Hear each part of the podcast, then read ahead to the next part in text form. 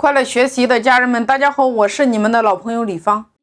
那么，作为创业者来说，大家今天一定要学会布局，因为人分两个层次，一个叫做事儿，一个叫布局。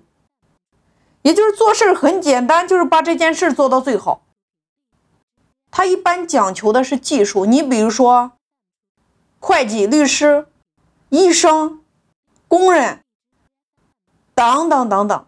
他们透过某一项技能，然后他们的能力乘以自己投入的时间，这就是自己可以获得的财富。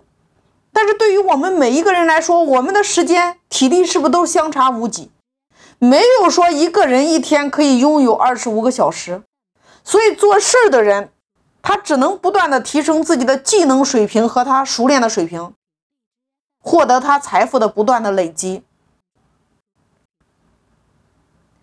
那么还有一种方式，做事的人还有一种方式可以让自己变得强大，那就是成名。比如说，你看，同样是演戏，明星和群众演员，他们的身价和报酬是不是天壤之别？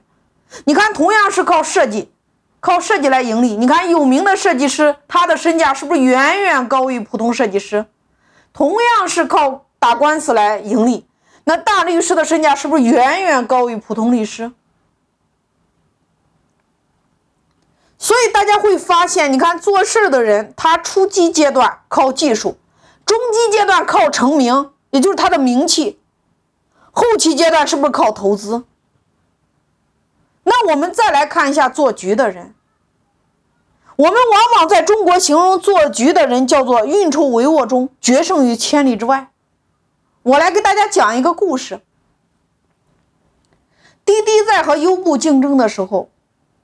他面对优步这个外国和尚，用陈威的话说，滴滴在国际化的视野下运用了阻击战的战术，也就是说，他在竞争的时候，滴滴把中国当成自己最重要的战场，透过补给大战来消耗优步的资源。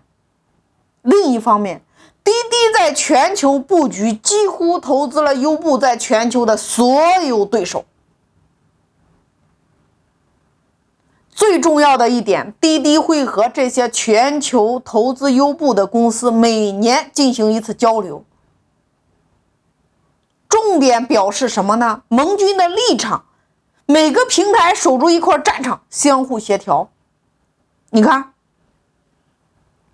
滴滴在和优步的竞争这个过程中，成为站在了高位，也就是说，他找到投资优步的这些投资方。每年跟他们进行一次交流，交流的结果是什么呢？促成了最后双方的合作。